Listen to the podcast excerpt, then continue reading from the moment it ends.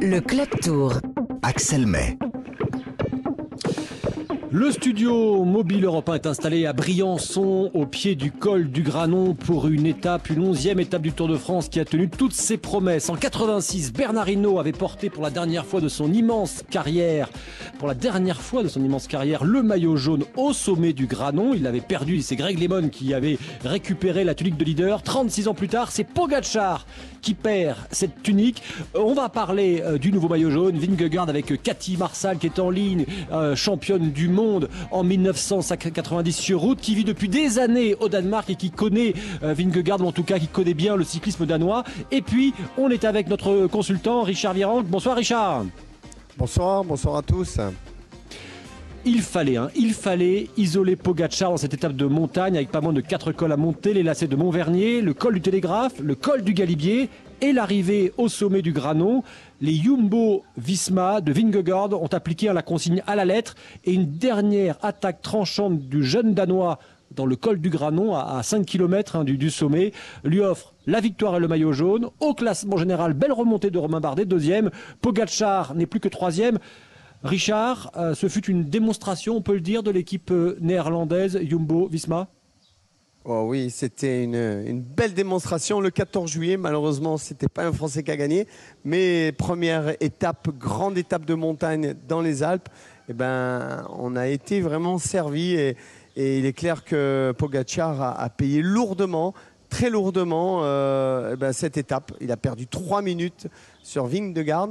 Ça a été euh, ben, un spectacle toute la journée, très vite. Euh, la chaleur qui était là, du rythme, les Français à l'attaque. On a vécu vraiment. Euh, Nairo Quintana a, ressuscité, on va dire. Hein, donc, euh, avec Warren Barguil, cette équipe française euh, RKA a, tapé fort aussi. Hein, et, ils ont failli l'emporter. Donc, euh, moi, j'ai été ravi. En tout cas, ça promet. Ça promet pour demain. Parce que demain, on va être sur le même style d'étape difficile. Et, le maillot jaune eh ben, a tremblé. Comme quoi, eh ben, il n'était pas invincible. Hein. Il, il s'est passé un, un petit grain de sable. Quel grain? On, va en débattre euh, peut-être ce soir. Oui, bien sûr, on va essayer de savoir, de comprendre pourquoi Pogacar a, a craqué comme ça. Euh, mais d'abord, avant euh, de faire réagir Cathy Marsal, je vous propose d'écouter, alors c'est assez rapide, mais c'était l'ambiance du journaliste radio danois à mes côtés, qui était évidemment extrêmement excité en commentant euh, l'arrivée de Jonas Vingegaard.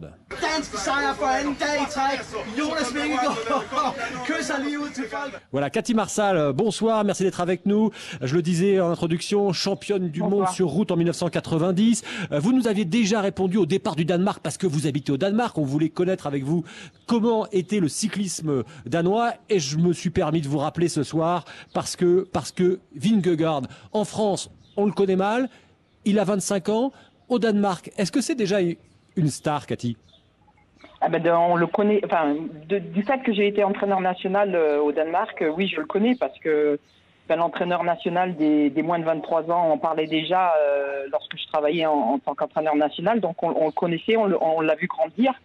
Et puis l'année dernière, il a fait deuxième du Tour de France, un peu à sa surprise, on va dire, parce qu'il a été un peu sur la plus sur la défensive, mais il, s'est rendu compte qu'il pouvait le, il pouvait euh, il pouvait distancer euh, Pogacar dans, dans, les dans les bosses, donc il a il, il a mûri euh, tout au long de l'hiver et oui, on l'attend. Moi, c'est mon grand c'est mon grand favori pour le Tour et je pense que tout le Danemark euh, plus derrière lui. D'ailleurs, je vais vous dire un truc, c'est pas Vingegaard, c'est Vingegaard. je, vais vous, je vais vous apprendre à prononcer le, le, son nom correctement. Vingegaard. Bah, c'est d'ailleurs euh, ce que disait effectivement, c'est pour ça que j'ai passé la petite pastille euh, du journaliste euh, danois qui prononçait avec la bonne prononciation effectivement, mais c'est vrai que pour nous, même à France Télévisions, ils ont tendance à dire Vingegaard. Moi j'essaie de dire Vingegaard, mais en fait c'est redites Cathy Marcel en direct comment on dit précisément? Vingegaard. Voilà, bah, Richard Virang, vous avez bien compris la prononciation?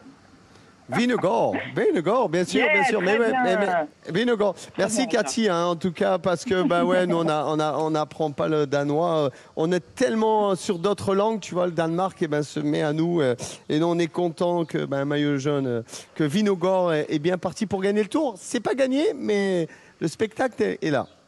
Et, justement, hein. Martin Lange lui, a posé la question, alors je vais faire la traduction en même temps, lui a posé la question sur cette, sur cette victoire. Écoutez le, le nouveau maillot jaune. Alors, il explique d'abord une victoire d'étape sur le tour, puis aussi le maillot jaune. C'est quelque chose qu'on ne pourra jamais m'enlever. Tadei est un battant, c'est sûr qu'il va m'attaquer tous les jours. On va faire de notre mieux, on va essayer de garder le maillot et on verra bien à Paris si on a été capable de we le faire. Have to do our best and uh, see if we can keep the jersey and uh, yeah, we, we'll see in Paris if if we're able to do it or or not. Cathy Marsal, vu du Danemark, euh, euh, alors là vous êtes dans la caravane du Tour, donc évidemment vous n'êtes pas euh, dans votre pays d'adoption, mais mais vous avez déjà, j'imagine que vous échangez avec votre famille, avec des amis sur place. c'est l'hystérie ou pas? Parce que déjà le grand départ, c'était la folie furieuse, le public qui acclamait les Danois, qui acclamait le Tour de France. Là, un Danois maillot jaune. Ah bah, de toute manière, vous avez bien vu à Tivoli lors de la présentation des équipes quand quand Jonas est arrivé, euh, ils l'ont fait pleurer tellement ils l'ont applaudi. Donc euh, euh, les, les, Danois sont à fond derrière Jonas Vingegaard et ben ils, attendent ils attendent un nouveau un nouveau une, nouvelle idole. Et je pense qu'après les années Bjarne on avait besoin d'un nouveau d'un nouveau d'une nouvelle tête quoi d'une un nouveau champion. Et je pense qu'il se présente là au Danemark comme un futur un futur grand et euh, je pense qu'il peut le faire. Je crois, ça a toujours été mon favori pour ce tour, donc euh, je pense, j'y crois, j'y crois en lui. Et, alors d'ailleurs, il y a cette image assez euh, amusante à l'arrivée. Alors, euh, il, va sur son euh, vélo là, qui, est fixé sur un, appareil pour évidemment éliminer les, toxines. Il pédale, il pédale, et puis en même temps, il appelle. Donc j'imagine qu'il appelle sa famille. On le voit au téléphone. On voit aussi belle image Pogachar qui vient le, le, saluer alors qu'il a perdu son, son, maillot jaune. Tadej Pogachar. quand Cathy Marsal, Richard Virenque, Cathy Marsal disait à l'instant, bah, je le vois aller au bout. Vous aussi, vous, pensez qu'il peut y aller, alors, sachant qu'il reste encore l'Alpe d'Huez, les Pyrénées, euh, le dernier contre-la-montre à la veille de l'arrivée oui, il reste neuf étapes euh, bah, tout est possible. Pourquoi? Parce que déjà, il a fait la deuxième l'année passée du Tour de France. Ça, c'est une indication. En plus, il a une équipe d'enfer, avec des équipiers de luxe. Donc, euh, plus que Pogachar, parce que Pogachar, il les perd les uns derrière les autres avec le Covid et ils sont un peu affaiblis.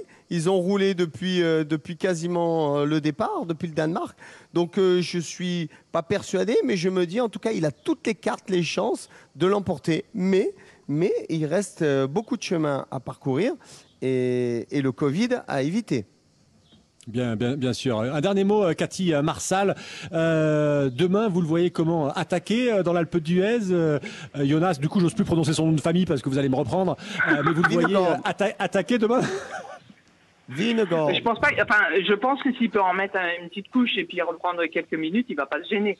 ça lui mettra un peu plus de sécurité de, son côté, mais après, ça à voir. C'est pas c'est pas c'est pas eux d'attaquer, on va dire, mais euh, je suis pas si si si euh, Pogacar euh, n'a pas l'intention de, de, de reprendre du terrain, je pense que s'ils peuvent mettre quelques minutes de plus, ils vont pas se gêner, c'est sûr ça. Merci, merci Cathy Marsal d'avoir pris un petit peu de votre temps, alors que quand on est sur le Tour de France et j'en sais quelque chose, c'est toujours compliqué de dégager un petit peu de temps. Merci, merci euh, Cathy Marsal, bonne, bonne soirée, merci. Euh, Richard, on va essayer de comprendre ce qui, ce qui s'est passé euh, pour, pour Pogachar. lui, il explique, j'ai eu un coup de bar. Euh, vous y croyez, vous, à cette euh, version? Je rappelle, Richard Viran, que ce matin, au départ de, l'étape, Pogachar avait 11 secondes euh, d'avance sur Lennart Kemneux, qui était, bon, lui c'est anecdotique, l'Allemand. il était là parce qu'il a bénéficié de l'échappée la veille. Jonas Vingegaard a été à 39 secondes de, de Pogachar. Et ce soir, le classement général donne Vingegaard avec 2 minutes 16 d'avance sur Bardet et 2 minutes 22 sur Tadej Pogachar. Vous y croyez, d'où, quand il dit euh, j'ai eu un coup de barre?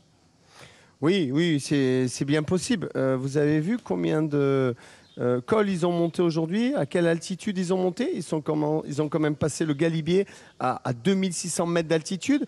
Donc forcément, dans ces étapes-là, comme il y a beaucoup de chaleur, eh ben, le maillot jaune, même s'il est maillot jaune, il pense pas, il a oublié ou il n'avait pas envie de manger sur son vélo. Et forcément, on consomme énormément, on se déshydrate.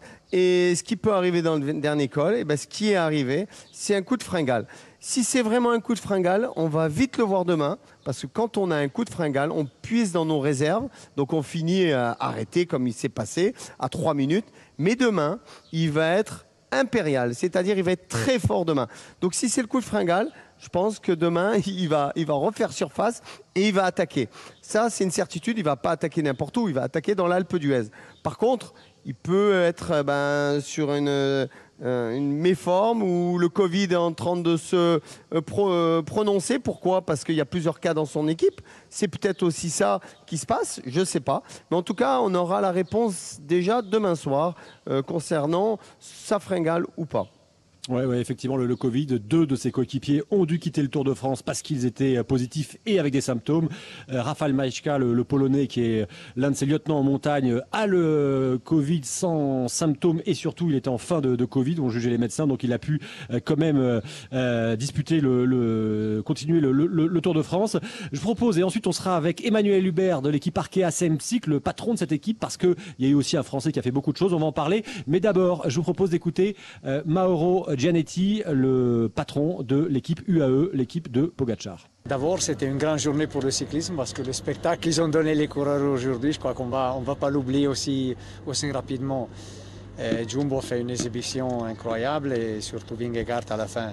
Nous, bon, avec une équipe décimée, on a fait ce qu'on a pu. Au début de la dernière, montée, on avait quand même encore Maika avec, avec Tadej, on a fait ce qu'on a pu. C'est Tadej qui l'a un peu euh, dû utilisé beaucoup d'énergie euh, sur le galibier. Euh, peut-être il a forcé un peu trop, il a payé ici les derniers 4-5 euh, km. C'est quand même long le tour, mais c'est quand même beaucoup d'avance. On a vu, bon, Vingegaard, il est très costaud, il a une équipe très forte. Donc il y a encore beaucoup de chemin à faire, mais il y a, du bon gap. Donc, mais c'est le Tour de France, on, va prendre des jours par jour. Voilà, Mauro Gianetti, le patron de l'équipe UAE, l'équipe de, de. Emmanuel Hubert, bonsoir. Bonsoir, bonsoir Richard, bonsoir Axel. Merci d'être avec nous ce soir. Je voulais vous avoir évidemment parce que il y a une échappée qui s'est euh, formée où on a d'ailleurs vu Van Aert dans l'échappée et Van Der Poel, Mathieu Van Der Poel qui a abandonné hein, euh, comme l'année dernière, sauf que là il a abandonné euh, parce qu'il n'était vraiment pas en, forme. L'an dernier c'était pour préparer les Jeux Olympiques. dans les, la rescapée l'échappée, il y a Warren Barguil. Il franchit seul en tête le, le Galibier. il sera rattrapé par son coéquipier ou plutôt son leader Quintana dans la montée du col du Granon. Belle étape pour vous, hein, combatif d'ailleurs ce soir, Warren Barguil. Belle étape pour vous, Emmanuel Hubert. Ah, je crois qu'on peut tirer un grand coup de chapeau à, Warren. Je pense qu'il a fait une étape à, l'Aviran, que bon, pas de conclusion euh, finale. Il manquait, il manquait juste un petit morceau, mais non, je crois qu'on peut tirer un grand coup de chapeau à Warren de son étape et, puis il est en passe aussi euh, de jouer aussi le, classement des grimpeurs. Et après pour Nairo, bah écoutez, l'objectif avoué est d'être le, plus près possible au classement général. Donc euh, dès qu'il peut prendre un peu de temps, euh, bah, c'est tout de suite mieux. Et, Emmanuel Hubert, euh, dans la montée du col du Granon, c'est Quintana qui attaque les, favoris. et on se dit, mais pourquoi il attaque alors que c'est son coéquipier, Warren Barguil, qui est devant? C'est parce que Warren Barguil avait dit dans la radio Je me sens pas bien là, il faut que. J'aurais pas la force d'aller au bout d'une part, d'une part, il y a eu cela, il y a eu un, peu une perte de vitesse de, la part de Warren, hein, qui, qui, le qui, le définit à son directeur sportif, qui le suivait. Après, d'attaquer, c'était pas forcément prévu euh, tel que comme ça. Maintenant, après attaquer, il était seul, euh, Nairo. Donc, euh, en fait, il, il n'a ramené personne. La seule chose, c'est vrai qu'après, bon, dans les stratégies, parfois, euh, on peut, on peut tout se poser comme question. Mais après, c'est vrai qu'avec les radios, avec les, les, les, choses qui se passent en, en interne, eh bien, euh, on a une vision autre parfois que, que, que un téléspectateur ou un auditeur. Quand on regarde le, classement, donc euh, euh, Jonas euh, Vingegaard a 2 minutes 16 d'avance sur Romain Bardet, qui est bien remonté. Hein. Il était, il était ce matin au départ septième, c'est ça, et il est ce soir deuxième. Romain Bardet, Pogachar est troisième à, à 6 secondes de, de Bardet. Guerin Thomas est là à la quatrième place, et Nero Quintana, votre coureur à, la, la, cinquième. Ensuite, il y a Adam Yates, autre Britannique et coéquipier de Guerin Thomas chez Ineos, C'est le Français David Godu qui a joué un peu à l'élastique toute la journée mais qui est quand même encore septième ce soir. Nero Quintana, c'était le euh, depuis le départ du tour, vous le disiez, Manuel Hubert, c'est notre leader. Il est là pour le classement général, évidemment. Bien sûr, hein, là aujourd'hui, euh, il est en, tout proche du, podium. Euh, Maintenant, après, les adversaires qu'il a autour de lui et, aussi proches que lui dans, les 30 secondes, eh bien, c'est aussi des gens qui, fonctionnent pour le podium. Donc, ça va être dur, très dur, sachant que bon, la chaleur euh, est toujours présente. euh, et ça, euh, ça va être, je pense, il va y avoir des adversaires, mais ça va être aussi les ennemis numéro, l'ennemi numéro un, la chaleur aussi peut-être pour pour les coureurs. Richard Viran, quelle question vous auriez envie de, poser justement Emmanuel Hubert demain Demain, alors vous avez un petit peu anticipé, vous dites que c'était le 14 juillet, mais c'est demain le 14 juillet, Richard. Demain le 14 juillet, l'Alpe d'Huez. Quel conseil vous lui donneriez ou qu'est-ce- quelle question vous auriez envie de poser Emmanuel? Ben, pour l'instant, c'est un sans faute. hein. Son équipe, euh, je pense qu'ils sont passés la première semaine euh, sans trop de casse. Quintana, il avait prévu le pour classement général. Il est idéalement placé. Moi, je le vois bien demain, Quintana, tout simplement observer euh, euh, les favoris, pas trop vouloir attaquer dans l'Alpe d'Huez. Il faut simplement les suivre et, tout se fera. voilà, tout se fera. Et pour Warren, eh ben, hum, pour lui, même si ça a été dur aujourd'hui, même il a fait une belle étape. Malheureusement pour lui, il faut qu'il parte dans la première échappée pour enclencher les points, les points importants, très importants demain dans cette étape. Parce qu'après, on va, redescendre, on va avoir un peu de répit pour aller, euh, on va dire, euh, dans les Pyrénées. Et je pense que le maillot à poids, si Warren veut l'emporter, il faut qu'il fasse encore un petit rapproché et, prendre un peu d'avance. Donc, euh, ça serait mon conseil. Mais il faut qu'il récupère, ça c'est aussi parce qu'il a fait un bon rallye. Et aussi, quand on prend l'air comme ça dedans, ça fait du bien au moral. Et même si on est fatigué, eh ben, le lendemain, on repart de plus belle. Donc, euh, félicitations à, à Manu parce que c'était pas évident. Et aujourd'hui, on attendait les Français, ça a failli le faire. Et on espère que bah, je lui souhaite tout pour le 14 juillet. Ouais, Emmanuel Hubert, justement, ma dernière question, manager de l'équipe Arkea Samsic. Euh, demain, 14 juillet, aucun Français ne s'est encore imposé hein, sur ce tour. Est-ce que ça met un peu de pression Euh, Alors, vous, depuis que vous êtes sur le tour, évidemment, euh, votre rêve, euh, l'un de vos rêves, c'est de gagner une étape sur la grande boucle. Mais est-ce que ça met un peu plus de pression sur les épaules d'une équipe française quand on sait que bah, depuis le début du tour, il n'y a toujours pas de victoire tricolore? Ah, vous le savez, hein, sur le Tour de France, la pression elle est tous les jours. Donc, euh, 14 juillet ou pas, faut, faut se la mettre la pression pour réaliser le, le meilleur classement possible. Mais c'est vrai que c'est quand même notre fête nationale et nos envies sont quand même euh, là. Et euh, ce qui est sûr et certain, c'est qu'Warren aura à cœur de, se retrouver à l'avant et, comme l'a dit euh, parfaitement Richard, certainement aussi d'essayer d'engranger le maximum de points demain en étant échappé. Merci, merci hein, Emmanuel Hubert. Je rappelle donc manager de l'équipe euh, bretonne Arkea euh, Samsic. Euh, Richard Virenque, euh, rapidement, très rapidement, un petit prono Ah, pour demain? Ouais. Euh, Pogacar, Pogacar va gagner l'Alpe d'Huez. Comme ça, il y aura un vrai, duel entre le maillot jaune et le, second. Et, et les Français ben, seront là en arbitre. Bon, il faudra patienter pour les victoires d'étape françaises. Mais elle va venir, elle va venir.